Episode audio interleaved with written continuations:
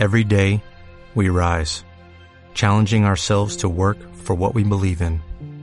At U.S. Border Patrol, protecting our borders is more than a job, it's a calling. Agents answer the call, working together to keep our country and communities safe. If you're ready for a new mission, join U.S. Border Patrol and go beyond. Learn more at cbp.gov/careers.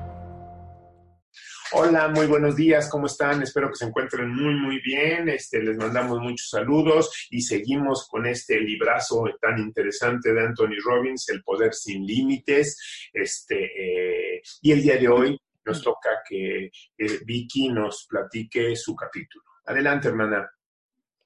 Hola, buenas, buenos días, buen domingo. Eh, a mí me toca el capítulo 14, espero les guste, es un capítulo muy interesante. El título es Las distinciones de la excelencia y él lo maneja mediante un, rubro que se llama los metaprogramas. Él dice que bajo la clave adecuada uno puede decir cualquier cosa y obtener el resultado que quiera. Eso es lo interesante. Cada individuo reacciona diferente ante, una, ante un mismo estímulo, una misma cosa. Por ejemplo, un chiste. Alguien en un grupo puede contar un chiste y a una persona le puede causar mucho, mucha gracia y a otra puede serle muy simple. Se diría que cada individuo escucha un lenguaje mental diferente. La cuestión es por qué. Esto es tanto en lo intelectual como en lo emocional. Si quieres ser un persuasor genial, un maestro de las comunicaciones, tanto en los negocios como en tu vida personal, debes encontrar la clave adecuada. El camino para ello son los metaprogramas. Los metaprogramas son claves de cómo procesa una persona la información. Son patrones o modelos internos que deciden cómo formar nuestras representaciones internas y que dirigen nuestros comportamientos. Son programas internos, o sea, rutinas de clasificación que usamos para decidir a qué le prestamos atención. Nuestro cerebro es como una computadora. Absorbe todas las, eh, eh, perdón, absorbe cantidades fantásticas de datos y las organiza y las configura internamente para el ser humano. Los metaprogramas suministran la estructura que determina a qué le prestamos atención, qué conclusiones sacamos de nuestras experiencias y en qué de reacción nos conduce. Nos proporcionan la base para decidir si algo es interesante o es aburrido. Para comunicarnos eficazmente, uno debe entender sus metaprogramas. Es indispensable comprender estos patrones mentales para que nuestros mensajes lleguen bien a donde queremos. Y él los explica. El número uno es el que dicta hacia dónde tienden las personas. Voy a lo que me gusta o rehuyo a lo que me da miedo. Todo comportamiento gira alrededor del deseo de obtener algo, placer o evitar dolor. Entonces, bueno, para, para un lado son las personas que tienen una tendencia energética atraccional, les gusta el peligro, eh, se sienten seguros cuando algo los excita. Y los otros son precavidos, prudentes, buscan protección y contemplan el mundo como si fuera algo peligroso. Para tú poder saber sobre esto, pregúntale a una persona algo que opina sobre un carro, sobre una casa. Y entonces te darás cuenta si la respuesta es en base a lo que quiere o en base a lo que no quiere. Puedes, un ejemplo que pone él es el de un hijo. Tú, tú cuando platicas con tus hijos y le preguntas sobre algo, él tenderá a decirte si es algo que le gusta o no le quiere y tú podrás ver si es hacia lo excitante o hacia el miedo. El segundo metaprograma se llama marco de referencia. Este puede ser externo o puede ser interno. El externo es cuando la persona requiere de un reconocimiento. Un aumento de sueldo puede ser un ejemplo en donde ahí lo están reconociendo. Y el interno es cuando la persona está convencida de lo que hace, no importando lo que le digan las demás personas, no requiere un reconocimiento. Él pone un ejemplo de un curso en donde eh, el papá le dice al hijo que vaya a tomar un curso, ¿no? Y entonces eh, da los dos ejemplos de cómo debe hacerse si es externo o es interno. Si es externo, él tiene que decirle, todos tus amigos fueron al curso, el curso debe estar bueno.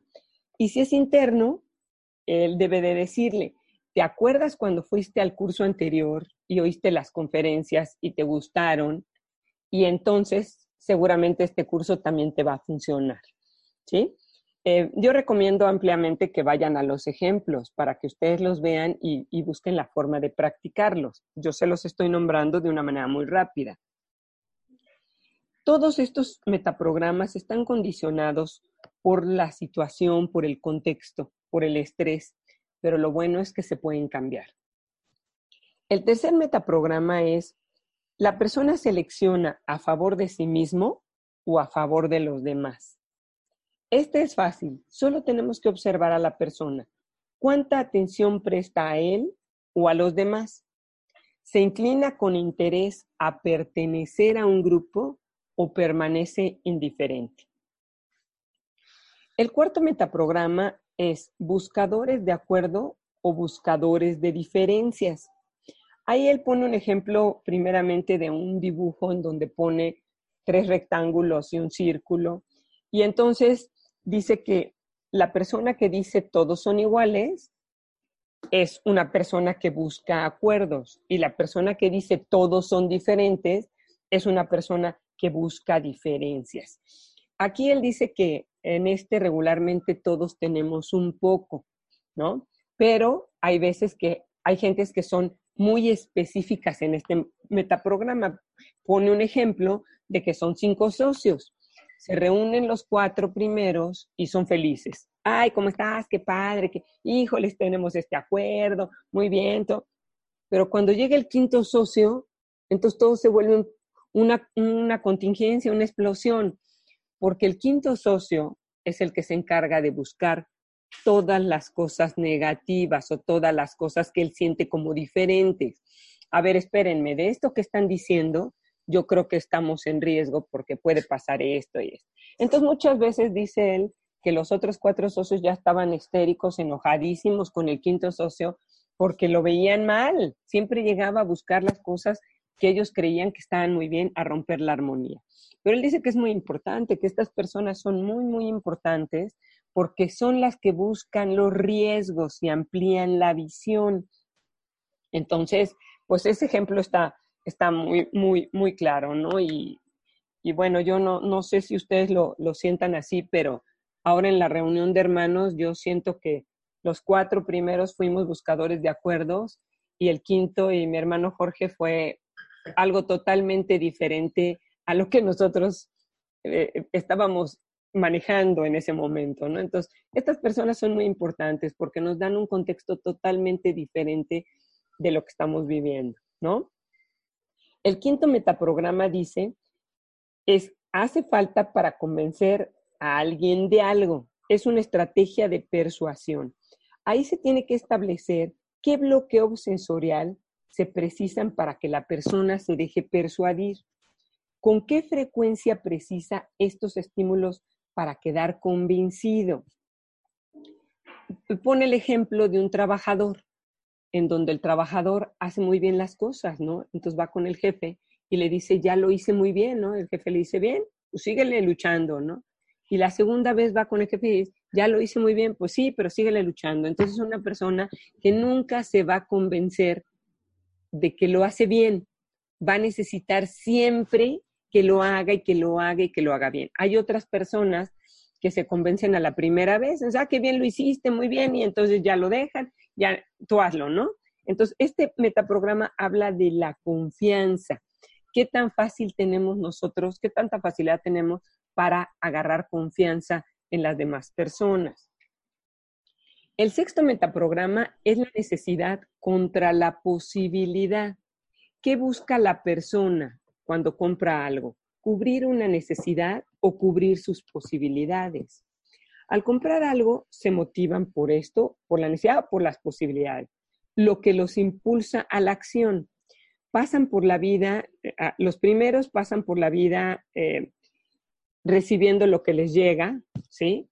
Y los otros andan buscando algo diferente. Los primeros se conforman con lo que encuentran y los otros buscan, buscan nuevas eh, cosas desconocidas, ¿no? Este se, se, asemeja, se asemeja un poco al de la adrenalina, pero realmente es en base a una necesidad. Si yo tengo necesidad de un carro y, y compro un carrito que, que me transporta, para mí es suficiente.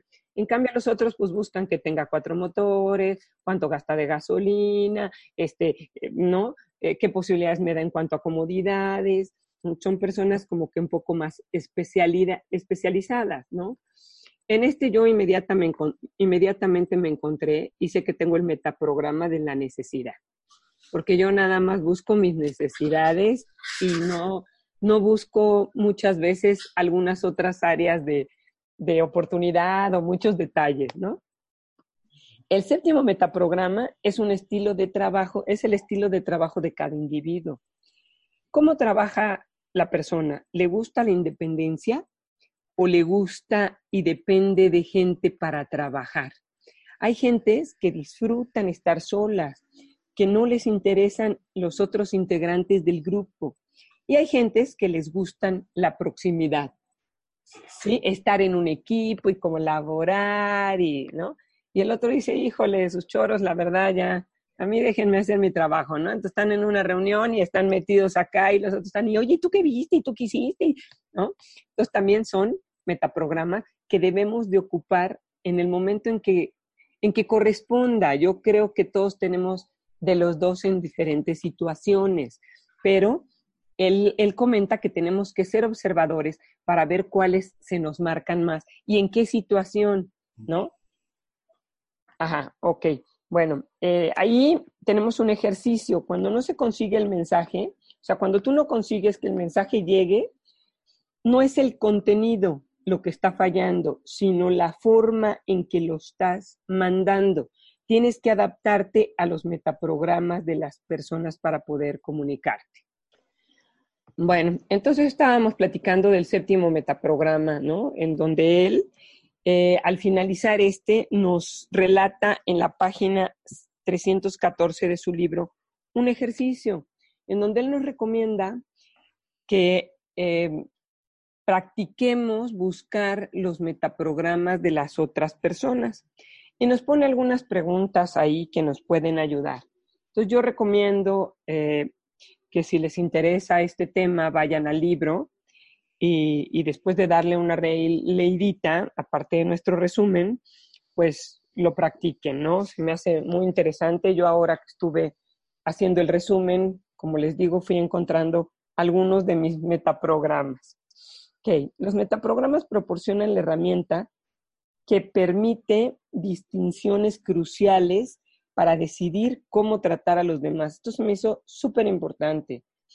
Si nosotros trabajamos un poquito o un muchito en conocernos a nosotros mismos y conocer a las demás personas, esta es una magnífica guía para, para y está sencilla, nos puede ayudar mucho a conocer eh, a nuestros hijos. Él pone muchos ejemplos de nuestros hijos que son cosas que para nosotros son importantísimas y pone muchos ejemplos de la oficina también, que en mi caso, pues también para mí son muy importantes.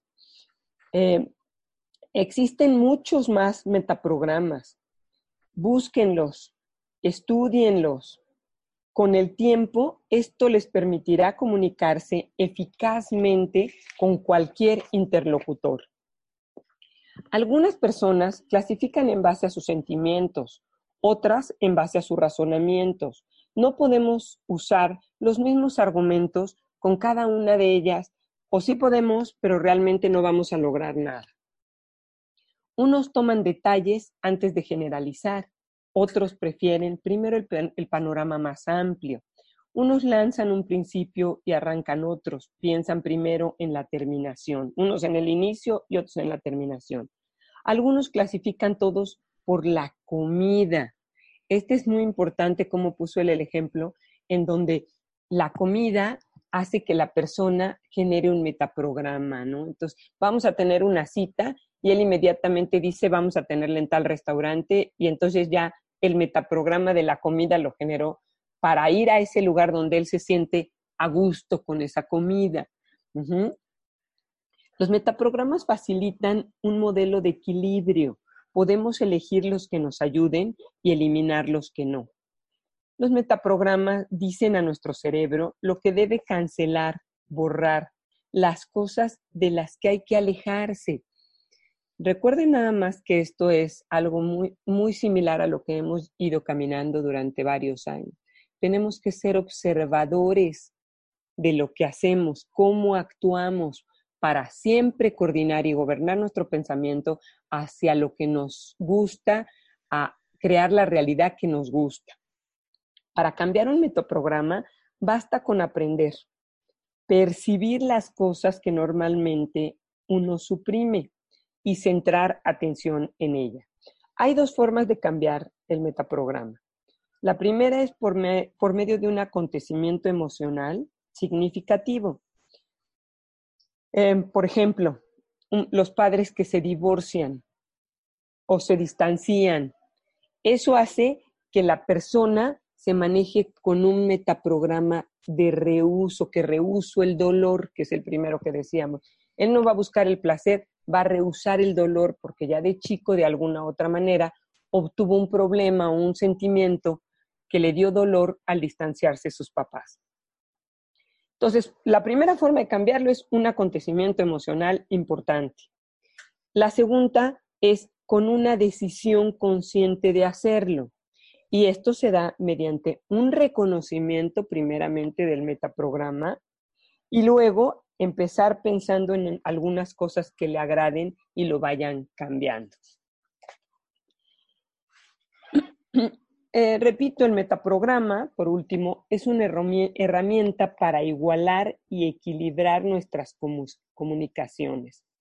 Él va hacia la fisiología, que es el antecedente. La fisiología mi cuerpo es el antecedente y el metaprograma es lo que me motiva a hacer algo. ¿Sí? Entonces, la fisiología ya la tenemos, pero el metaprograma es como una creencia, es algo que nosotros vamos estableciendo y vamos repitiendo en patrones.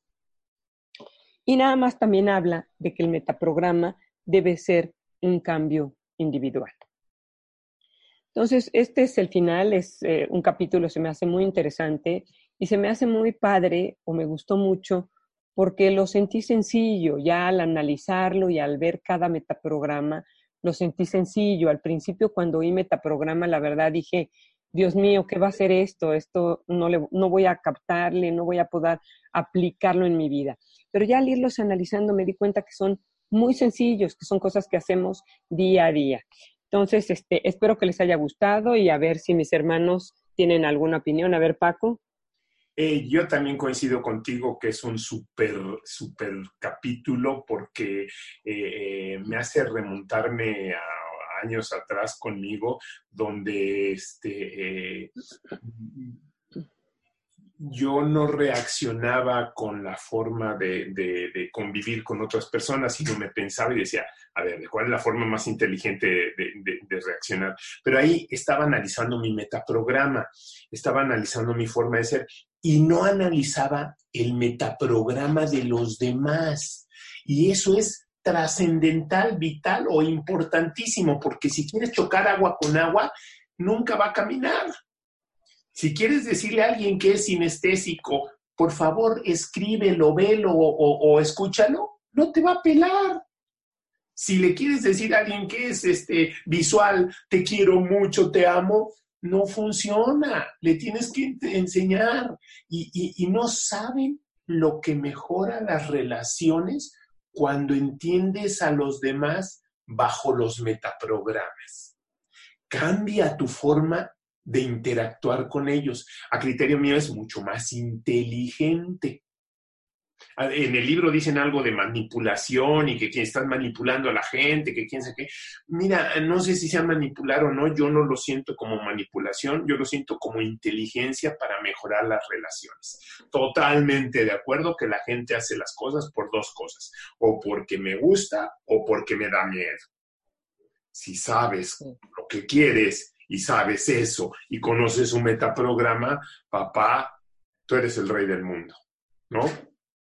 Sí, me parece muy bien, ¿no? Muy bien. Un comentario. Helen. Yo creo que los metaprogramas son muy buenos para poder conocer e interactuar con las otras personas. O sea, no creo que sea manipulación, sino creo que se, es más que nada poder llegar a tener mejores relaciones con las personas, poder entenderlas mejor y poder estar en una fase de mayor felicidad, tanto tú como la otra persona, porque al entender tú la otra persona, obviamente creas un ambiente de armonía. Entonces, eso ayuda más a, no a que la manipule, sino a que vivas una armonía mejor con la persona.